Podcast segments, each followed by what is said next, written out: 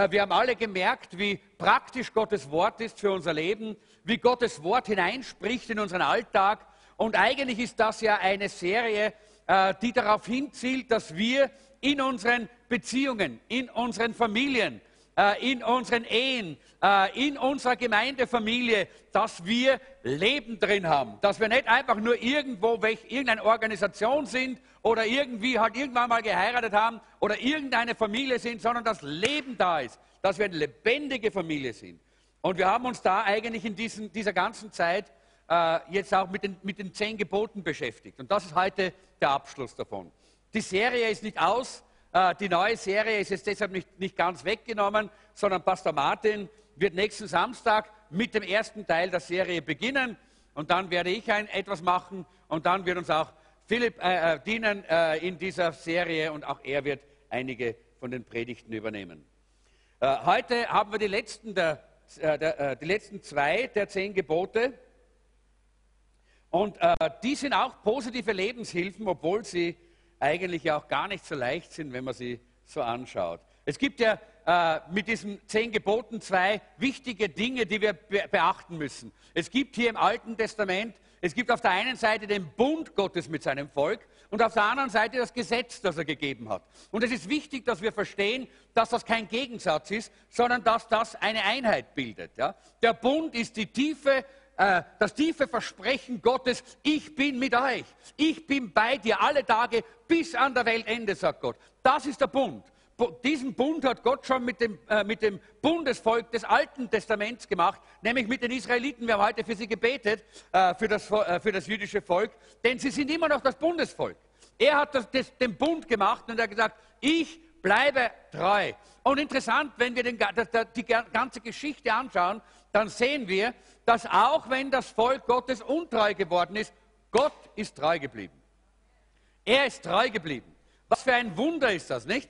Wir sehen also auf der einen Seite den Bund, aber auf der anderen Seite die Gebote. Was ist das dann? Die Gebote sind eigentlich äh, etwas, was uns die Beziehung äh, zu Gott eigentlich auch mehr zeigt in diesem Bund. Und äh, das Gesetz offenbart uns etwas von der Natur Gottes. Dieser Bundesgott will, dass wir ihn kennenlernen, dass wir wissen, wer er ist. Er offenbart etwas von seinem Charakter, nämlich seine Heiligkeit, seine Majestät, äh, seine Gerechtigkeit, seine Souveränität. Gott ist ein gewaltiger und wunderbarer Gott und doch ist er unser Freund. Wisst ihr, das ist Bund und Gesetz. Das sind diese zwei Dinge, die hier zusammentreffen, äh, die wir hier äh, vor uns haben. Und da, da, das Gesetz definiert auch das Volk des Bundes. Denn es heißt hier sehr klar, diejenigen, die bereit waren, auch Gottes Gesetze zu halten, die waren das Volk des Bundes.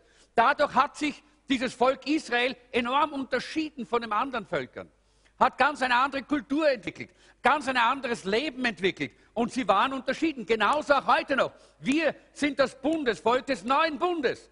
Und deshalb, wenn wir, sagt Jesus, der meine Gebote hält, ist es, der mich liebt.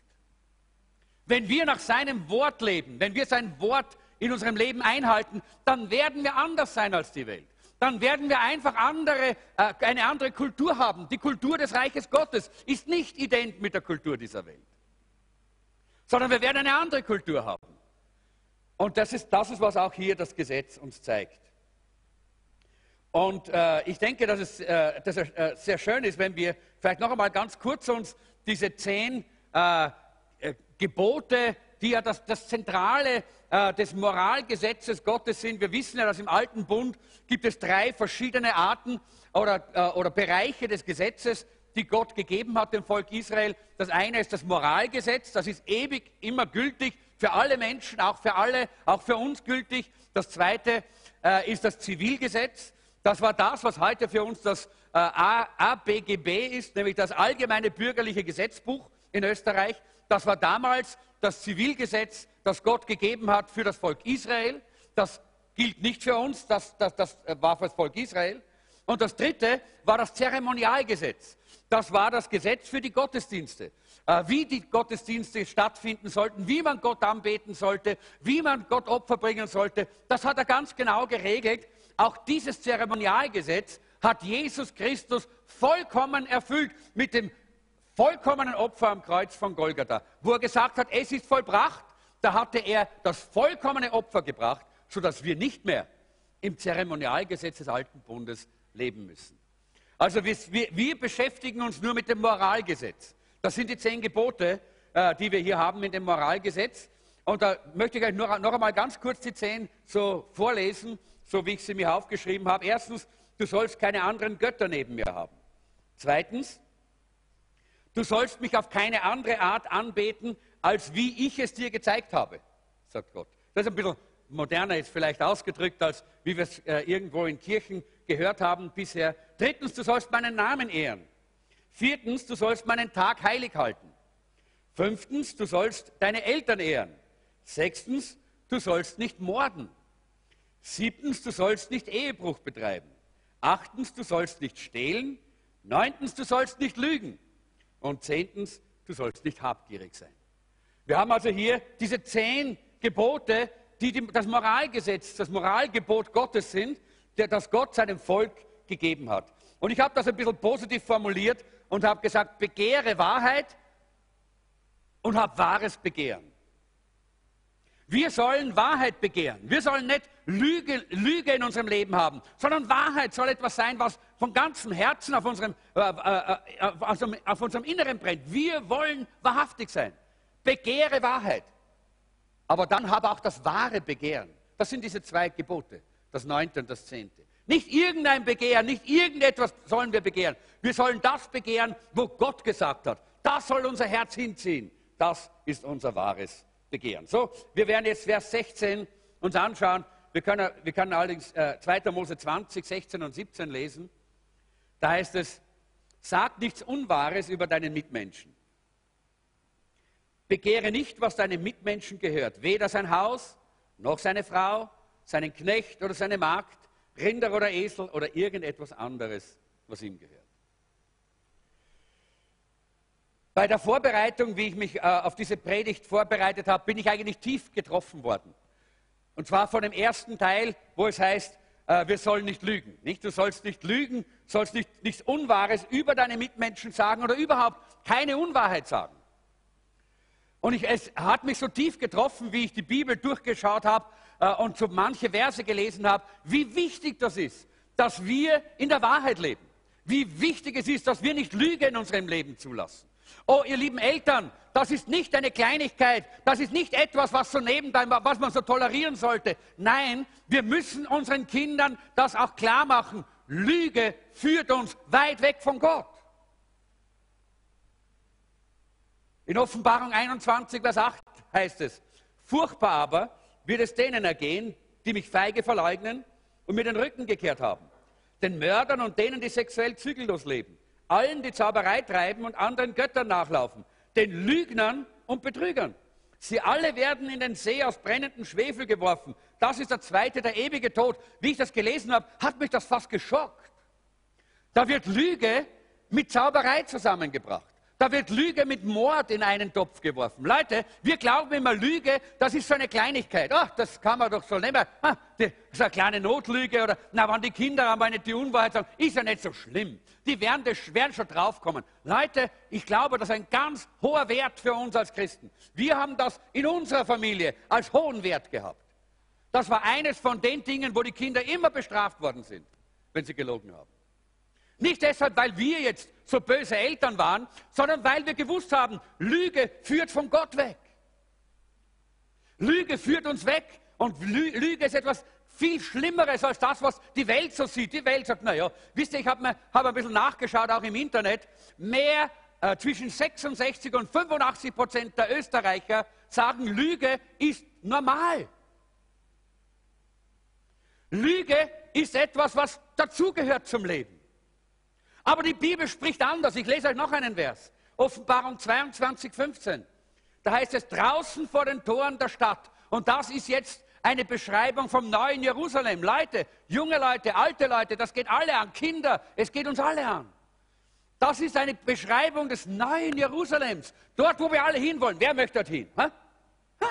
Einige nicht. Ha? Ich schon. Dann gehe ich für dich auch noch hin, weil dort ist so schön. Ja? Äh, herrlich ist es dort, es wird wunderbar sein. Aber wisst ihr, da steht etwas in der Bibel über diese neue Stadt, über dieses neue Jerusalem, in dem es kein Leid gibt und keine Krankheit gibt, in dem es herrlich ist, weil Jesus ist das Zentrum, er ist unsere Sonne. Wir werden mit Jesus Gemeinschaft haben. Uh, wird das herrlich sein. Aber Leute, da steht etwas. Da steht draußen vor den Toren der Stadt. Und jetzt hört gut zu. Müssen alle Feinde Gottes bleiben. Alle die sich mit Zauberei abgeben, die sexuell zügellos leben, die Mörder, alle, die anderen Göttern nachlaufen, die gerne lügen und betrügen. Hat mich wirklich getroffen, als ich das gelesen habe wieder, weil ich mir gedacht habe, mei, wie, wie leichtfertig geben wir mit diesem Thema oft um, oder? Wie oberflächlich. Wo wir meinen, aha, ist ja gar nicht so schlimm, eine Kleinigkeit, einmal ein bisschen die Unwahrheit sagen, das ist gar kein Problem. Leute, das ist schon ein Problem. Wir sehen das hier. Das führt uns weg von dem Ziel, das wir eigentlich erreichen. Und in Sprüche 22, 12, äh, Vers 22 heißt es, der Herr hasst Lügner. Ich möchte nicht gehasst werden von Gott. Die Bibel sagt, Gott liebt mich. Aber die Bibel sagt auch, der Herr hasst die Lügner. Und ihr lieben Eltern, und es geht jetzt hier auch um Familien, dass, ihr wollt nicht, dass Gott eure Kinder hassen muss, oder? Weil sie Lügner sind. Und wir wissen, dass Lüge etwas ist, was die in dieser Welt einfach hinein äh, transportiert wird in die Herzen unserer Kinder. Wir haben unseren Kindern nicht lügen gelernt und trotzdem haben sie es getan. Weil die Welt und der Fürst dieser Welt, weil der Satan, der, der, der ja der Vater der Lüge ist, das sagt Jesus, Jesus sagt, Satan ist der Vater der Lüge, weil er diese, diese Lüge und Unwahrheit in das Herz der, äh, der Kinder bereits hineinschmuggelt, kann man sagen. Hineinschmuggelt. Und deshalb ist es wichtig, dass wir als Eltern darauf acht haben, dass wir als Eltern ganz, ganz, ganz, ganz genau sind und sagen, Lüge kommt in unserem Haus nicht in Frage. Lüge kann nicht ohne Konsequenzen bleiben. Denn sonst kommt die Konsequenz am Ende des Lebens für diese, für diese Menschen. Denn die Lüge wird ihr Leben zerstören. Und deshalb die, ist dieser Titel gewesen, Begehre die Wahrheit. Wir wissen, dass der Ursprung der Lüge beim Teufel liegt, von dem es heißt, äh, in Johannes 8, Vers 44 sagt Jesus, äh, denn ihr seid Kinder des Teufels, der spricht dort mit den, äh, mit den frommen äh, mit den gottlo gottlosen Frommen in, in Israel. Und deshalb handelt ihr so, wie es eurem Vater gefällt. Der war schon von Anfang an ein Mörder. Wollte mit der Wahrheit nichts zu tun haben und war ihr schlimmster Feind. Er wollte mit der Wahrheit nichts zu tun haben.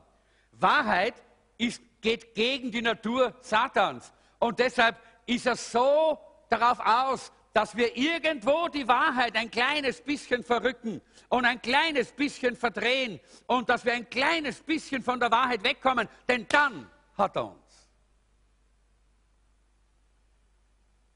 Die Bibel sagt, Jesus ist die Wahrheit. Er sagt, ich bin der Weg, die Wahrheit und das Leben. Und Satan hasst die Wahrheit, weil er hasst Jesus. Und hier heißt es, sein ganzes Wesen ist Lüge. Er ist der Lügner schlechthin. Ja, der Vater der Lüge, sagt uns hier die Bibel. Im Time-Magazin gab es vor einiger Zeit einen Titel, eine Titelstory und die hat geheißt, geheißen Lügen, jeder tut das. Und der Leitartikel hat so begonnen, Lügen, Lügen, Lügen. Die gegenwärtigen politischen Bewegungen zeigen laufend lügenhafte Machenschaften. Na, da brauchen wir ja gar nicht zum Time-Magazin gehen, oder? Da brauchen wir ja nur unsere eigenen Nachrichten aufschalten, nicht? Da haben wir die Bankengeschichten, da haben wir die Alpe-Adria-Geschichte, da haben wir Bubok-Geschichten und, und, und. Lügen, Lügen, Lügen, Lügen, Lügen. Überall Lüge. Lügengespinste überall. Und da erhebt sich die Frage, sagt irgendjemand überhaupt noch die Wahrheit? Das ist die Frage. Der Erfinder des Lügendetektors hat 25.000 Menschen getestet. Und er hat gesagt, der Mensch ist von Natur aus betrügerisch, er ist ein Lügner. Leute, was hat er denn, was hat er denn erkannt, dieser Mann? Er hat erkannt, was die Bibel sagt. Denn Paulus hat schon gesagt, ich weiß, dass in mir, das heißt im Menschen, im Fleisch des Menschen, nichts Gutes ist. Da ist die Sünde und von der Sünde ist es kaputt gemacht. Aber Halleluja, durch Jesus sind wir neu. Durch Jesus haben wir eine neue Natur. Und diese neue Natur ist ganz anders. Und deshalb ist es wichtig, dass wir verstehen, Lüge gehört nicht zur neuen Natur. Unwahrheit gehört nicht zur neuen Natur, sondern diese Sehnsucht nach Wahrheit, dieses Verlangen nach Wahrheit. Leute, das ist, was die neue Natur in uns schafft. Augustinus, der Kirchenvater, hat gesagt, es gibt acht verschiedene Arten von Lügen. Mark Twain, der Schriftsteller, der hat gesagt, es gibt 869 verschiedene Arten von Lügen. Ich weiß zwar nicht, wie er darauf gekommen ist, aber er sagt 869, ganz genau, dezidiert sagt er, 869 verschiedene Arten von Lügen gibt es. Ich möchte einige ganz kurz, äh, die habe ich aufgelistet, mit uns so kurz durchgehen, damit wir verstehen, wie wichtig es ist, dass wir in der Wahrheit leben. Das erste ist die gemeine oder die grausame Lüge. Das ist die Art von Lüge, die ganz bewusst destruktiv ist, die böswillig und hinterhältig ist. Das heißt, man, man, man, man spricht sie aus, weil man Rache üben möchte. Man spricht sie aus, weil man jemanden nicht mag. Man möchte jemanden verletzen, weil man selber verletzt worden ist. Man stellt jemanden falsch dar, spricht über jemanden etwas Falsches, etwas Verkehrtes, um ihn schlecht darzustellen. Man nennt das auch Verleumdung. Verleumdung.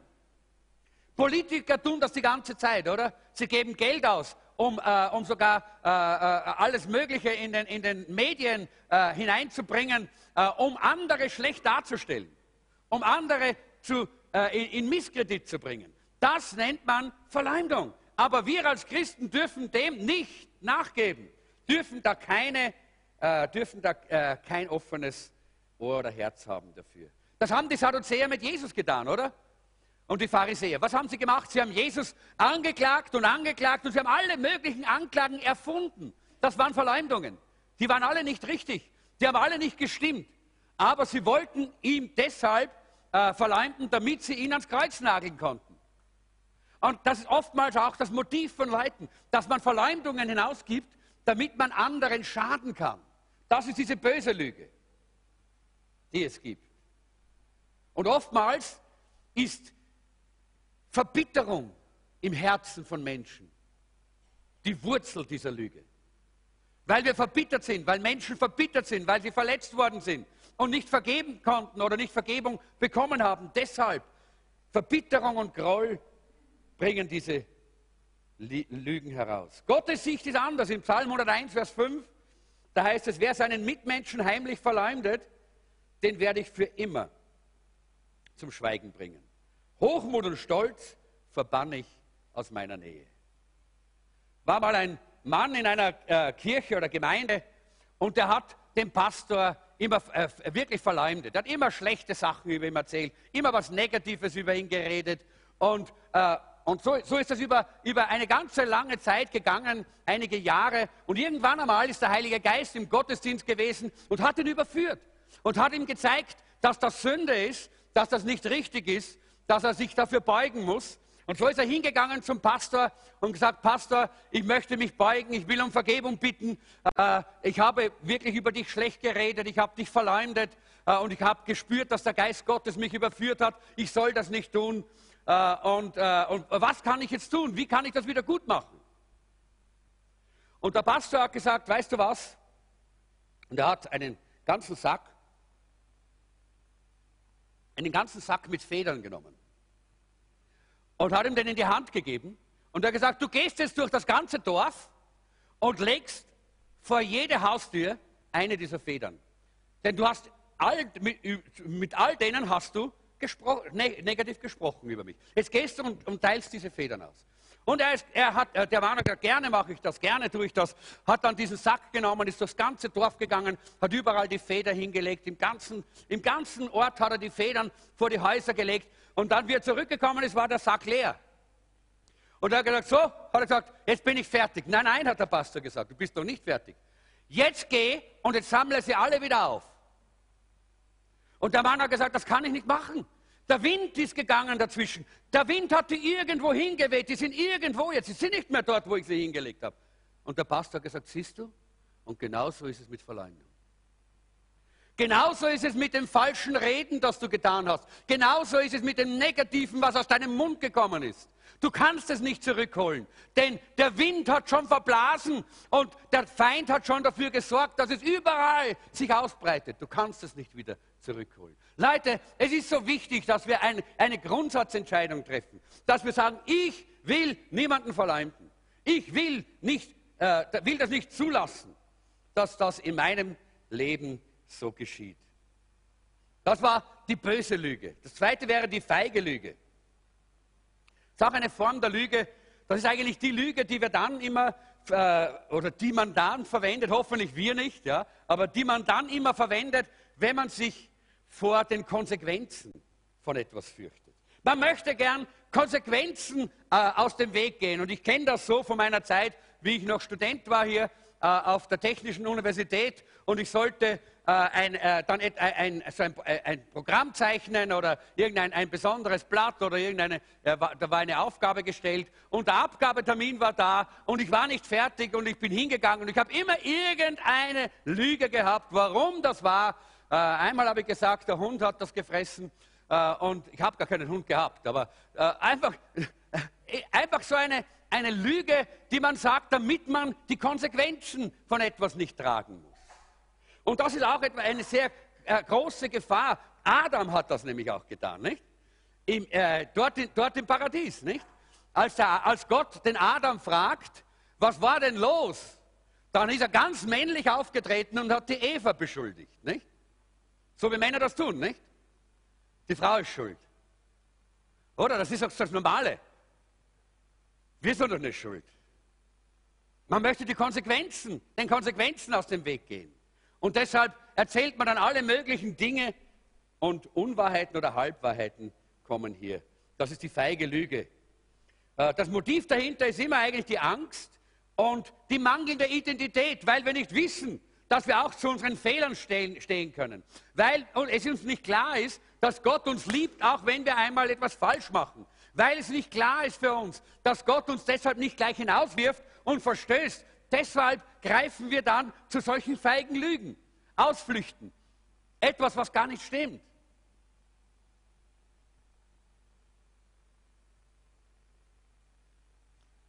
Kennt ihr das? Jemand äh, sagt, ach, könntest du mir vielleicht dieses oder jenes tun? Und du sagst, ich kann nicht. Eigentlich meinst du, ich will nicht. Oder? Das ist auch so eine Ausflucht, oder? Ich kann nicht, statt äh, zu sagen und nicht, ich will nicht. Das will ich nicht tun. Dann die eingebildete Lüge, die haben wir auch hier drauf. Die eingebildete Lüge, das ist die, wo wir versuchen, anderen so richtig für, äh, einen Eindruck zu machen. Nicht? Eindruck schinden bei anderen, das ist ganz besonders bei jungen Leuten sehr üblich und auch im Wirtshaus, am Stammtisch. Nicht? Was wird da aufgetischt? Ich war jetzt gerade am Donnerstag in einer, äh, in so, einem, in so einer Klassenrunde mit meinen, äh, meinen Matura-Kollegen. Ja? Äh, und wir haben dort zusammengesessen. Einer von ihnen war Fischer und der hat dann erzählt von den Fischen, ja, die er fängt. Oh, da war, war beeindruckend die Größe der Fische, die immer größer geworden sind dort am Tisch, nicht? Äh, das sind genau diese Art von Lügen, dieses, diese, äh, diese Eingebildung, die Einbildung unseres Herzens. Wir müssen was sein, wir müssen was darstellen und deshalb sagen wir dann die Unwahrheit. Wir übertreiben, wir tun Dinge, die eigentlich hier nicht äh, nicht, nicht der Wahrheit entsprechen. Äh, wir müssen uns selber ein bisschen aufblasen. Da gehören auch die Übertreibungen dazu. Und zu den Übertreibungen, da haben ja die Evangelisten was dazu zu sagen, nicht? Äh, die sind oftmals sehr bekannt dafür, ja? Äh, dass Evangelisten oftmals sehr stark auf äh, Dinge groß machen. Da war mal ein Evangelist und der wurde vor die Leiterschaft der Gemeinde gebracht, weil er so sehr aufgeschnitten hatte und so sehr übertrieben hatte. Und sie haben ihn konfrontiert damit und er hat gesagt, ja, hat er gesagt, ihr habt recht. Ich habe bereits viele, viele Fässer von Tränen über diese Sache geweint. Und ich verspreche euch, ich habe schon Millionenmal begonnen aufzuhören damit. Einfach diese ständige Übertreiben. Ja. Äh, auch das ist nicht richtig. Wir müssen auch da aufpassen, denn das grenzt immer dann sehr leicht auch an diese Form der Lüge. Dann die kalkulierte Lüge ist auch eine Form von Lüge oder Unwahrheit, nämlich wo wir andere manipulieren wollen. Wir wollen etwas bei anderen erreichen und wir wissen, durch die Wahrheit können wir das nicht erreichen. Na, dann können wir es ein kleines bisschen drehen. Ein kleines bisschen drehen, damit es nicht ganz, es ist nicht ganz falsch, aber es ist auch nicht ganz wahr. Und wir drehen es ein bisschen und manipulieren andere, damit wir das bekommen, was wir selber erreichen wollen. Und das Letzte, äh, oder noch nicht ganz das Letzte, ist die bequeme oder zweckmäßige Lüge. Äh, das ist die, von der wir wissen, das, man nennt sie die Notlüge. Ja. Wir möchten ganz einfache Ruhe haben und dann sagen wir halt etwas, auch wenn es nicht stimmt. Damit wir nicht noch äh, irgendwie äh, von, äh, weiter befragt werden oder noch etwas sagen wollen. Oder zum Beispiel, äh, wir sind dabei bei einem Unfall, äh, wir werden von der Polizei aufgehalten und wir sagen, wir haben nichts gesehen, obwohl wir alles gesehen haben. Das ist die bequeme Lüge. Wie wichtig, dass wir da hier auch nicht in diese in das hineinfallen. Die Notlüge wird das auch bei uns genannt. Oder Schmeicheln gehört auch zur bequemen Lüge, nicht? Oh, da kann man jemanden schmeicheln. Du bist so ein super, äh, ein, so ein super Mensch. Meine Güte, äh, wie du klasse redest und was du für tolle Dinge tust. Nein, und, und dabei meinem, würde man das nie sagen sonst. Ja? Äh, aber wir, wir machen uns damit bequem äh, mit dem anderen. Ich meine jetzt nicht, dass wir nicht Komplimente machen sollen. Ja, Komplimente sind gut, aber die müssen ehrlich sein nicht falsche Komplimente.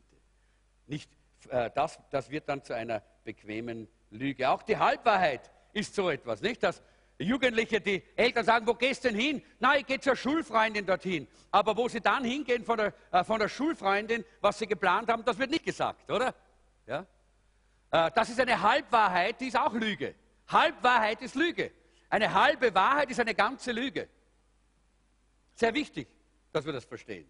Halbe Wahrheit ist eine ganze Lüge. Und wir wollen nicht Lüge in unserem Leben, oder? Wir wollen, dass Gott kommen kann. Wir wollen Erweckung. Wir wollen, dass die Kraft Gottes in uns wirkt. Und das geht nicht, wenn Lüge da ist. Ganz gleich welche Form der Lüge. Ob es die bequeme oder die kalkulierte oder die feige oder die brutale ist, das spielt keine Rolle. Lüge ist Lüge. Gott kann mit Unwahrheit nicht leben, wenn wir in Unwahrheit sind. Er will das nicht. Er will, dass wir in der Wahrheit sind. Auch falsche Entschuldigungen, wo man sich ständig für etwas entschuldigt und dabei will man sich gar nicht entschuldigen. Ja. Ist auch Lüge. Die Klatschlüge, die kennen wir alle. Das Klatschen, das Betzen, Betzen das ist das äh, Afterreden oder Gossip heißt das auch. Im Englischen heißt es Gossip. Das ist, wenn wir Dinge weitersagen, von denen wir gar nicht wissen, ob sie stimmen, wo wir über andere oder über etwas reden, was gar nicht Wirklichkeit vielleicht ist und Realität. In 1 Timotheus 5, Vers 13 sagt uns hier die Bibel, außerdem gewöhnen Sie sich daran, bei anderen Leuten herumzusitzen und träge und geschwätzig zu werden. Neugierig beschäftigen Sie sich mit Dingen, die Sie überhaupt nichts angehen. Joyce Meyer sagt einmal, wenn du nicht Teil des Problems bist und auch nicht Teil der Problemlösung, dann hast du auch keine Meinung zu haben über das. Wenn du nicht Teil des Problems bist und, noch, und auch nicht Teil der Problemlösung, dann brauchst du keine Meinung haben darüber. Du musst nicht immer deinen Senf dazugeben. Du musst nicht immer auch noch deinen Kommentar geben oder vielleicht sogar noch über etwas reden, was du verdrehst, wo dann Unwahrheit herauskommt.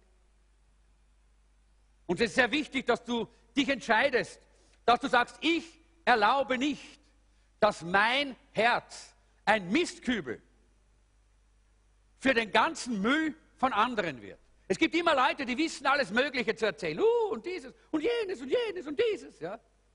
Leute, dafür müssen wir unsere, Herz, unsere, unsere Ohren verschließen. Wir wollen nicht, wir wollen nicht der Mistkübel für andere sein. Denn das, was da hineinkommt, das kommt irgendwann einmal wieder heraus. Und deshalb ist es wichtig, dass wir uns da einfach von, äh, einen, eine, eine Art, äh, einen, einen Mechanismus bauen, wie wir sagen, tut mir leid, da möchte ich gar nicht zuhören, das ist nichts für mich. das interessiert mich nicht. Es gibt immer vier oder fünf Leute in einer Gemeinde, die alles wissen und alle Hintergründe wissen und von allen alles wissen und immer etwas zu sagen haben.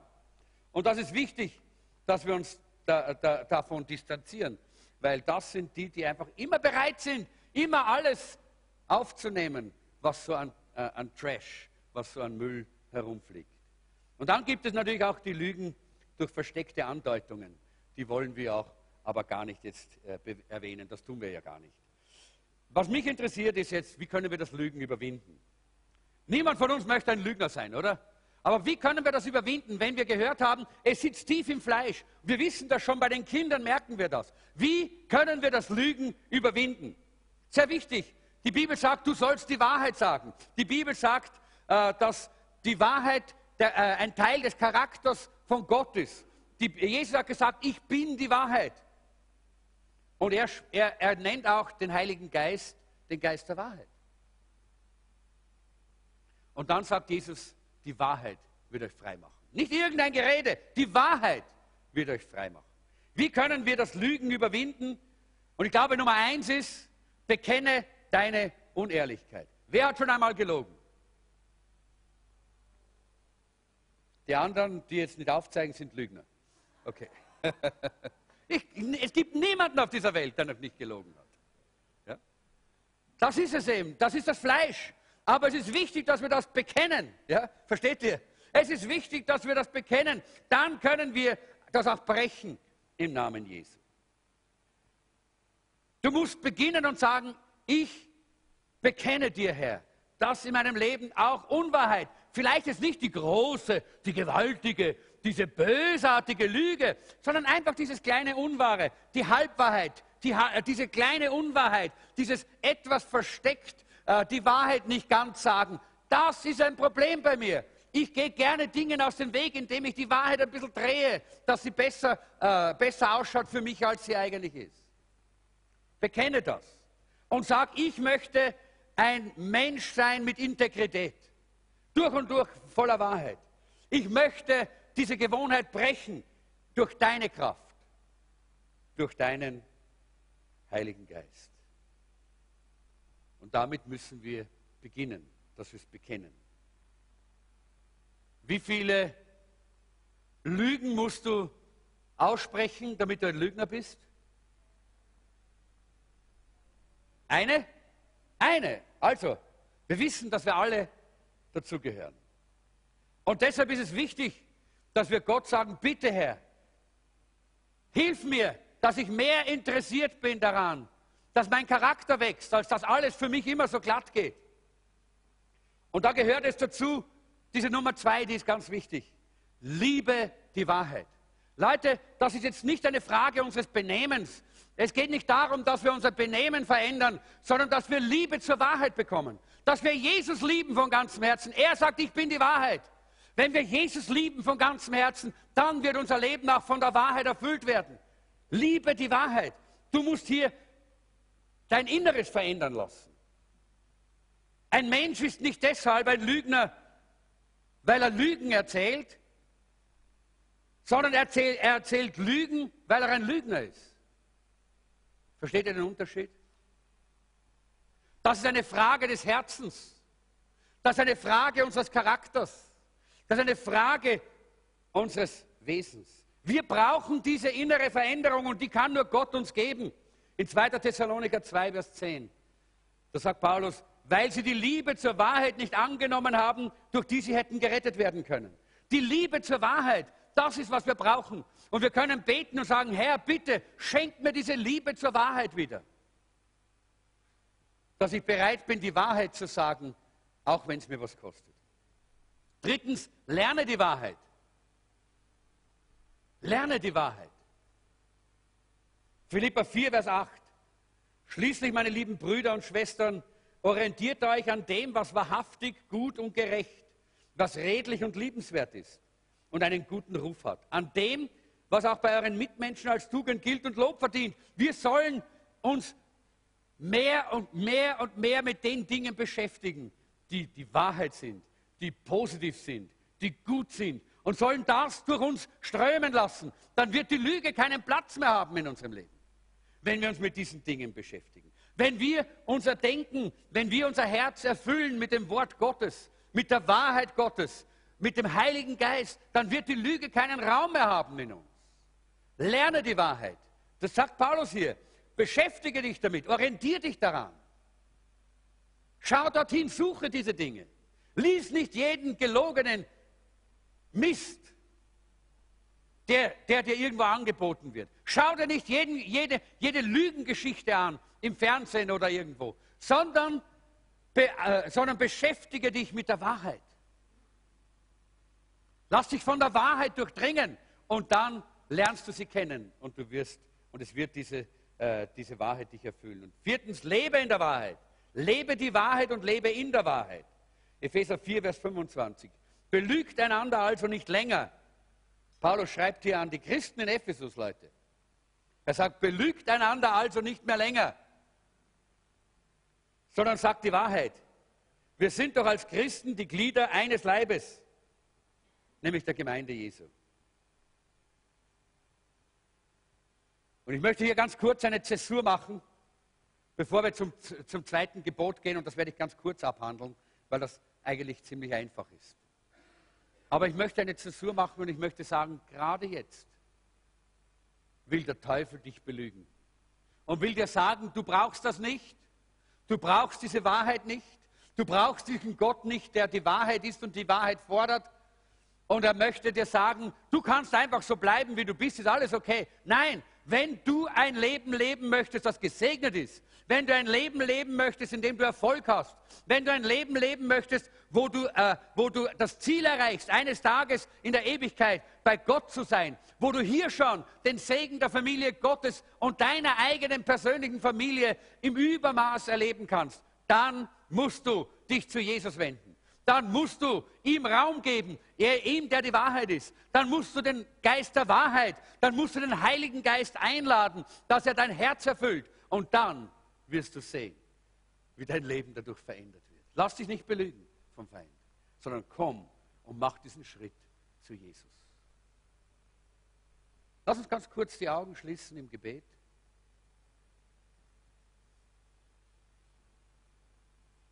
Und ich möchte einfach fragen, Vielleicht ist jemand hier, der sagt, ich bin jetzt angesprochen worden.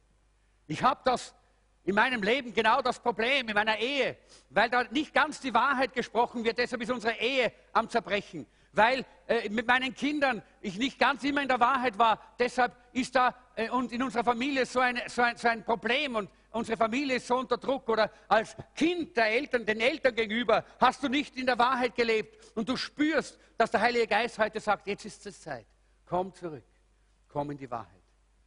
Und wenn, es, wenn, wenn das deine Situation ist, dann gib mir einfach ein Zeichen, heb deine Hand. Ich möchte ganz kurz beten, dann predige ich weiter.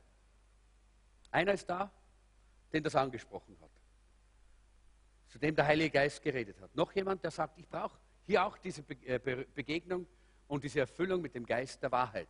Ich möchte, dass die Situationen meines Lebens von der Wahrheit erfüllt werden. Okay? Herr, ich danke dir, dass du diese Person segnest, die jetzt ihre Hand gehoben hat in dem Bewusstsein, äh, dass, hier, dass sie mit der Wahrheit nicht richtig umgegangen ist. Segne sie, hilf ihr jetzt diese, diese falschen äh, Gewohnheiten zu brechen und gib neue Perspektiven, Perspektiven der Wahrheit durch deinen Heiligen Geist. Amen. Der zweite Vers ist der Vers 17, wo es darum geht, dass wir nichts begehren sollen, was unseren Mitmenschen gehört, unserem Nachbarn, unserem, unserem Mitmenschen einfach. Weder seine Frau, noch seinen Knecht, noch sein Haus, noch sonst etwas. Es ist interessant, dass dieses Begehren, das ist so wie Gier, ja? dieses Begehren, etwas wollen, etwas haben. Ja? Das ist in unserer Zeit so groß, weil es so gefördert wird durch die Werbung. Wer hat heute, na, heute ist Samstag vielleicht, wer hat gestern im Postkasten so eine vierfärbige Werbung gehabt, irgendwas, so, ein, so mit vom Hofer, vom Lidl, vom, äh, vom Spar, vom, äh, vom Baumarkt. Wer, ja? Ja. Äh, die anderen, ihr schaut nie in den Postkasten, die anderen, gell? Okay, äh, da müsst ihr mal vielleicht anrufen bei der Post, weil die werden wahrscheinlich euren Postkasten bald der, von der Feuerwehr aufbrechen lassen. Äh, oder ihr habt dann keine Werbung, ja, das kann auch sein.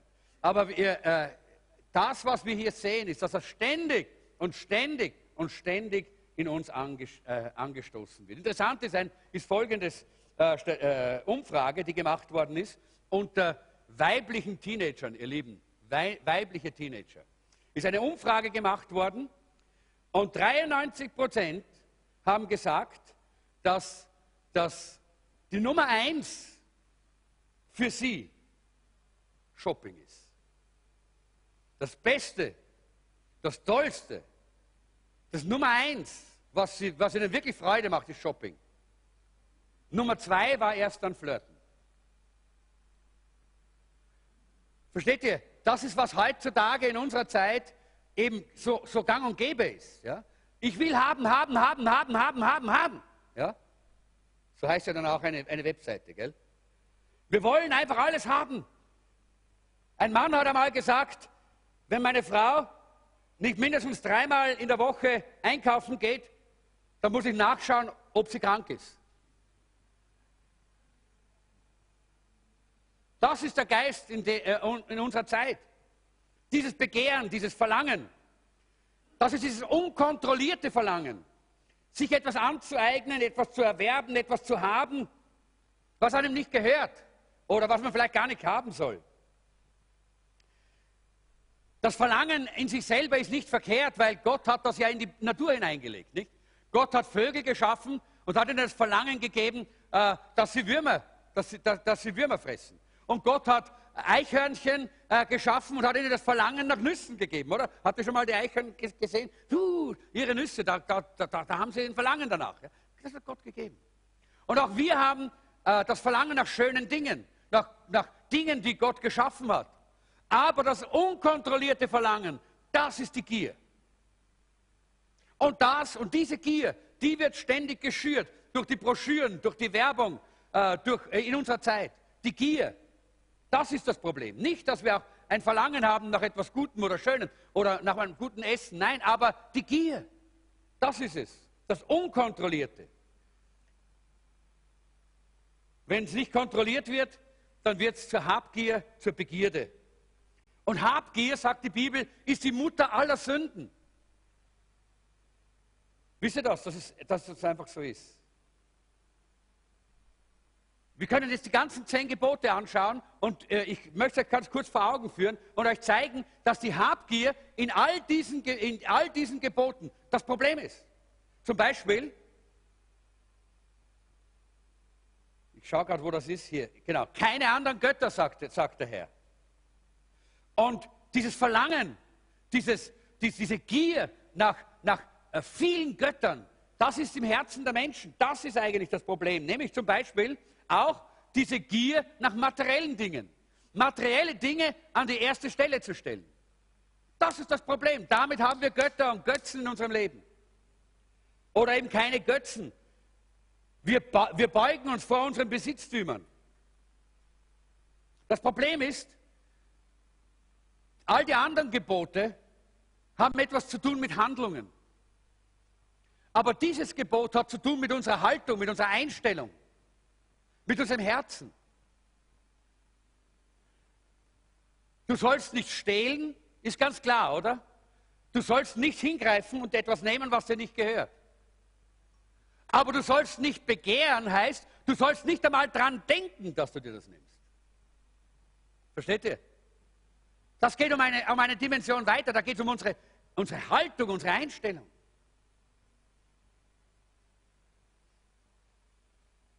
Natürlich, wir alle sagen, wir, äh, wir beten ja nicht materielle Dinge an, aber da war mal ein Mann, der hat so sein, sein Sportauto, der hat so einen, so einen richtig klassen Flitzer gehabt, so einen Sportflitzer, den hat er so fast vergöttert und angebetet. Äh, und eines Tages hat er seiner Frau erlaubt, dass sie damit fahren darf. Und am Abend äh, ist die Frau nach Hause gekommen und dann hat sie zu dem Mann gesagt, weißt du, der Motor läuft nicht mehr, das, das Auto läuft nicht mehr, weil es ist Wasser im Vergaser. Und er hat gelacht, er hat gesagt, du kannst ja nicht einmal einen Vergaser von einem, von, von einem Auspuff unterscheiden. Was sagst denn du, was redest du für, für Dummheit sozusagen, für einen Blödsinn? Und übrigens, wo ist denn das Auto? Und sie hat gesagt, im Swimmingpool vom Nachbarn. Also ist Wasser im Vergaser, nicht? Das hat sie gewusst. Es heißt hier, wir sollen Gottes Namen nicht einfach nur missbrauchen. Und wie viel wird in der Welt Gottes Name missbraucht? Ganz einfach, weil man das einfach, weil das gleich, weil man irgendetwas tun möchte und man möchte hier etwas unterstreichen. Und ich könnte da auch einfach noch weitergehen, zum Beispiel der, äh, der Ruhetag. Nicht? Warum werden, äh, werden in manchen Ländern die Geschäfte äh, sieben Tage lang 24 Stunden aufgesperrt? Deshalb, weil Gier da ist. Weil da kommt, da kriegt, kommt mehr Geld herein. Und da wird mehr, da ist die Gier. Ja, es ist einfach die Gier ist eigentlich hier immer und immer und immer äh, der, der Anfang und das Problem.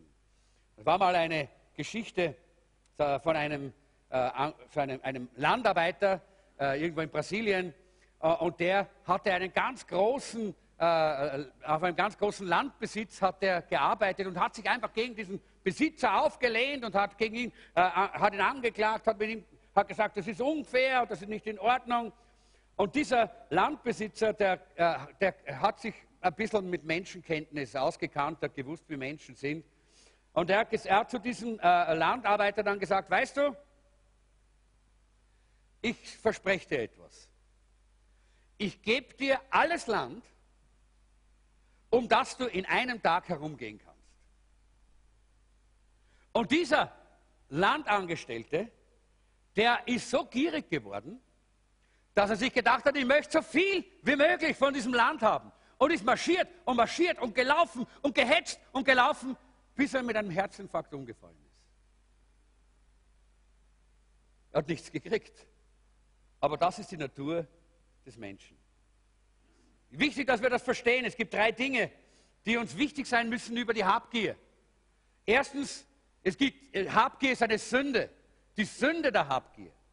Im ersten Kapitel des Römerbriefs spricht äh, Paulus davon. Er sagt hier, Gott hat uns, hat die Menschen in diese Habgier hineingehen lassen. Er hat das zugelassen. Warum? Weil sie voller Ungöttlichkeit sind und voller Ungerechtigkeit und voller Habgier. Im Alten Testament finden wir einen Mann im Buch Josua, sein Name ist Achan. Er hatte genau dieses Problem. Wir wissen, dass die Kinder Israels sind über den Jordan gegangen und haben dieses gewaltige Jericho eingenommen, diese Stadt. Und Gott hat gesagt, ihr sollt nichts davon nehmen. Das muss alles verbrannt werden. Und dieser Achan, er hatte eine, diese Gier, diese Habgier. Und er hat, er hat diesen Mantel gesehen, diesen, äh, diesen schönen, gestickten Mantel. Er hat diese Silberdinge gesehen, diese wunderschönen Silberbecher und Silberschüsseln. Und er hat das alles angeschaut und er hat sich gedacht, warum sollte man das verbrennen? Das kann man doch so gut gebrauchen. Und sein Herz hat sich dran gehängt und er hat es mitgenommen. Und er hat es in seinem Zelt vergraben und wir wissen, was geschehen ist. Das Volk Israel hat eine Niederlage äh, nach der anderen äh, äh, erlitten und Menschen sind getötet worden dabei. Und dann hat Josua Gott gefragt, gesagt, was ist los? Und Gott hat gesagt, ihr habt mein Gebot übertreten. Und dann schauen sie nach und sie suchen und sie suchen äh, und sie finden dann ganz klar und sehr deutlich äh, den Hinweis auf Achan. Und Josua sagt, was hast du getan? Und er hat gesagt, ich habe diesen Mantel gesehen. Und ich habe ihn gesehen mit meinen Augen. Seht ihr, da beginnt es immer. Äh, diese Gier beginnt mit unseren Augen und deshalb bekommen wir diese schönen Broschüren und deshalb gibt es die Werbung im Fernsehen und kostet immens viel Geld. Warum? Weil es immer bei den Augen beginnt. Und über die Augen geht es in unser Herz. Er hat gesagt, ich habe es gesehen und ich habe es dann in meinem Herzen gedacht, warum soll ich das nicht nehmen? Und habe es mitgenommen und habe es vergraben in meinem Zelt.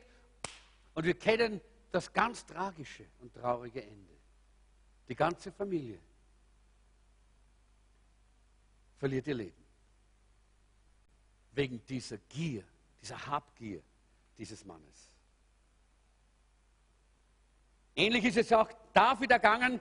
Er hat hinuntergeschaut von seinem Dach, wie er spazieren gegangen ist, und er hat diese Frau gesehen, diese schöne Frau, die Bathseba, und er schaut und über die Augen geht es in, in sein Herz hinein. Es beginnt immer bei den Augen. Leute, deshalb ist es nicht unwichtig, was wir uns anschauen.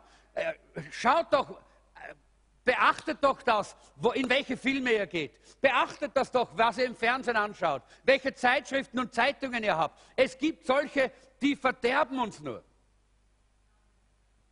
Und es ist wichtig, dass wir das verstehen. Eltern, Eltern, es ist nicht Sache eurer Kinder. Es ist eure Verantwortung, zu sagen, das wird in meinem Haus nicht gelesen. Das wird in meinem Haus nicht angeschaut.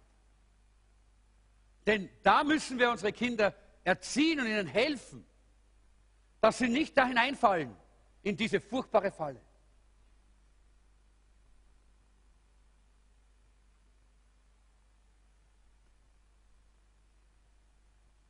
Ich möchte vielleicht jetzt gar nicht länger hier stehen bleiben.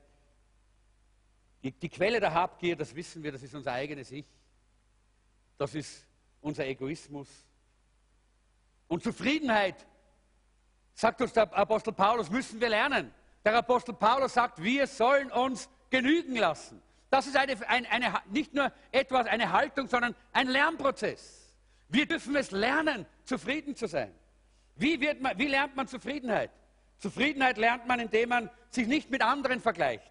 Zufriedenheit lernt man, indem man sich freut über das, was man hat. Leute, nicht immer auf das schaut, was man nicht hat. Freu dich mal über das, was du hast. Fang mal an, Gott zu danken für das, was du hast. Was er dir schon gegeben hat. Äh, äh, ja, jetzt wollte ich fast sagen, lieber, lieber Ehemann, fang mal an, Gott für deine Frau zu danken und schau nicht auf andere Frauen, die vielleicht äh, schönere Augen oder, oder schönere Beine haben oder, oder sonst etwas. Das ist nicht das Thema sondern sag Danke für das, was Gott dir gegeben hat. Denn Ehebruch beginnt genau dort. Bei der Gier. Bei der Gier. Ich habe diesen eine, dieses eine Gebot mit dem Ehebruch übersprungen und deshalb habe ich es jetzt unterstrichen. Ehebruch beginnt genau dort. Bei dieser Habgier, bei dieser Gier. Und das beginnt mit den Augen. Und das gilt den Frauen genauso wie den Männern. Denk nicht immer, oh, wenn ich dort so einen Mann hätte, der so viel Verständnis hat wie der dort. Wisst ihr, jemand hat mal gesagt, das Gras auf der anderen Seite ist immer grüner. Ja? Aber wisst ihr, was wir dann immer vergessen? Wir müssen auch die große Wasserrechnung dann auch dazu nehmen, wenn wir dorthin gehen zu dem Gras. Das, das ist ja bewässert. Das kostet auch einen Preis, nicht? Das hat immer einen Preis, alles hat einen Preis. Und deshalb ist es wichtig, dass wir das, das verstehen. Es geht nicht immer darum, woanders hinzuschauen, sondern es geht darum, das, dafür dankbar zu sein, was Gott uns gegeben hat. Und dann setze das, was du hast, dafür ein, anderen zu helfen. Wenn du anfängst, damit anderen zu dienen, dann wirst du sehen, dass du diese Habgier überwindest ich habe eine Frage hier aufgeschrieben. Ist es möglich, reich zu sein und nicht materialistisch? Ja. Es ist möglich. Viele biblische ähm, äh, Männer und Frauen waren reich. Ja? Man kann reich sein und nicht materialistisch. Das ist eine Frage unseres Herzens. Es ist eine Frage unserer Haltung und unseres Herzens und unserer Einstellung. Und jetzt möchte ich abschließen mit, den, mit dem positiven Verlangen. Und damit kommen wir zum Schluss. Ich glaube, dass die Bibel uns sagt, wir sollen verlangende Menschen sein. Wir sollen ein Verlangen haben, und zwar ein Verlangen nach den richtigen Dingen. Verlangen nach den richtigen, nicht nach mehr, mehr materielle Dinge, nicht nach mehr Zeugs und noch mehr äh, Klumpert, das man dann, für das wir dann Verantwortung haben, sondern mehr von dem Leben, das Gott für uns hat. In 1. Petrus 2, Vers 2, da heißt es, genauso wie ein neugeborenes Kind auf Muttermilch begierig ist Unterstreicht mal begierig. So sollt ihr auf Gottes Wort begierig sein. Auf diese unverfälschte Milch, durch die ihr heranwachst, bis das Ziel eurer endgültigen Rettung erreicht ist. Ist das nicht herrlich? Ja, wir dürfen unsere Begierde auch ausleben, aber richtig. Nämlich indem wir das Wort Gottes äh, äh, äh, schätzen, indem wir nach dem Wort Gottes begierig sind. Leute, ich bin so dankbar, dass ihr hier seid und dass ihr äh, das Wort Gottes schätzt, deshalb seid ihr hier. Aber es sollte noch viel mehr diese, diese, diese Gier nach dem Wort Gottes da sein, dass wir es jeden Tag lesen, dass wir uns drin ver, äh, vertiefen im Wort Gottes. In Apostelgeschichte 16, 14 heißt es äh, von dieser Frau Lydia, da heißt es, äh, sie hielt sich zur jüdischen Gemeinde und der Herr öffnete das Herz, sodass sie begierig aufnahm, was Paulus sagt. In Jesaja 50, Vers 4, da sagt äh, der Prophet: Gott, der Herr, hat meine Zunge in seinen Dienst genommen. Er zeigt mir immer neu, was ich sagen soll, um die Müden zu ermutigen. Jeden Morgen lässt er mich aufwachen mit dem Verlangen, ihn zu hören. Mit, mit welchem Verlangen wachst du auf? Nur nach Kaffee? Kaffee ist auch gut, ja. Ich habe auch immer Verlangen nach Kaffee. Aber wisst ihr, bevor ich einen Kaffee nehme, gehe ich auf meine Knie. Ich möchte Gott hören. Ich habe das Verlangen nach Gottes Stimme, nach Gottes Reden. Und das ist wichtig, Leute, dass wir dieses Verlangen kultivieren. Je mehr wir das kultivieren, desto mehr wird das unser Leben prägen. Ein positives Verlangen, eine positive äh, Gier, könnte man sagen. Ja? Eine, ein positiver, dieser Wunsch, ich möchte mehr, mehr von seiner Stimme. Im Psalm 63, 3 sagt äh, der Psalmist, mit dem gleichen Verlangen hielt ich im Heiligtum Ausschau nach dir. Nach, mit Verlangen hielt ich Ausschau nach dir. Psalm 84, 3, ich sehne mich von ganzem Herzen, ja, ich verzehre mich vor Verlangen nach den Vorhöfen am Heiligtum des Herrn. Mit Leib und Seele juble ich dem lebendigen Gott zu. Lobpreisteam kommt noch mal nach vorne. Lobpreisteam, kommt mal nach vorne. Ich denke, wir wollen das auch zum Ausdruck bringen. Unsere Sehnsucht nach ihm, unser Verlangen, ihm zu begegnen. Unser Verlangen, wo wir sagen, Herr, wir brauchen dich. Und im Psalm 25, Vers 1, da heißt es, da sagt David, Herr, nach dir habe ich Verlangen. Lass uns gemeinsam aufstehen. Wir haben heute zwei wichtige Dinge abschließend in dieser Serie gesehen. Das erste ist die Wahrheit. Und diese Wahrheit ist so wichtig. Und wir wollen in dieser Wahrheit leben. Und das zweite ist das richtige Verlangen. Die Welt ist voll Verlangen nach den Dingen dieser Welt. Die Welt ist voll Verlangen nach Sünde, nach, nach äh, Befriedigung des Egoismus. Die Welt ist voller Verlangen nach äußerlichen Dingen. Wir haben ein herrliches Verlangen. Das Verlangen dass wir Gott begegnen. Herr, nach dir habe ich Verlangen. Ist das in deinem Herzen? Wenn nicht, dann sag jetzt, Herr, ich möchte das, ich möchte das auch haben. Ich möchte das in meinem Inneren, in meinem Leben haben. Ich möchte dieses Verlangen haben nach dir. Und wisst ihr, die Bibel sagt, trachtet zuerst nach dem Reich Gottes und seiner Gerechtigkeit, dann wird euch das andere alles dazugegeben werden.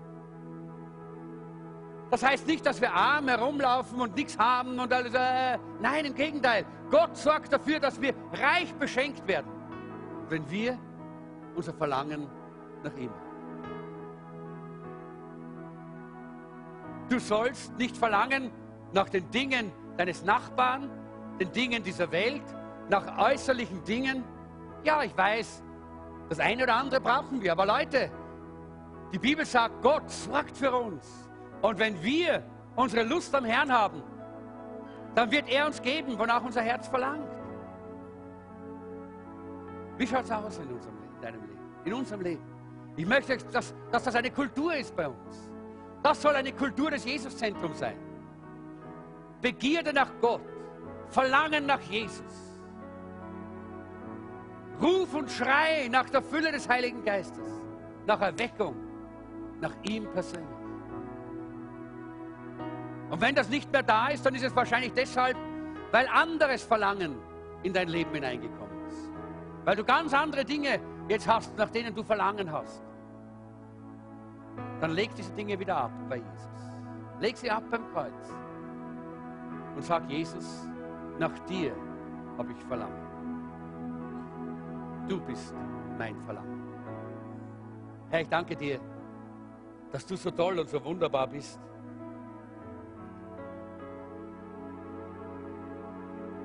Dass wenn du da bist, dann haben wir alles, was wir brauchen.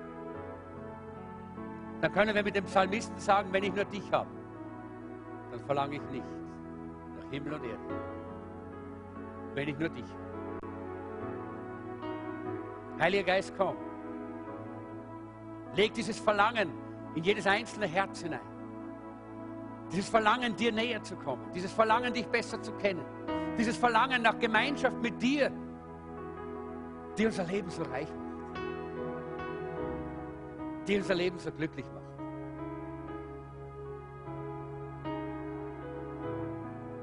Wir strecken uns aus nach dir. Ich möchte dich einfach jetzt einladen, wenn du sagst, das ist mein Verlangen.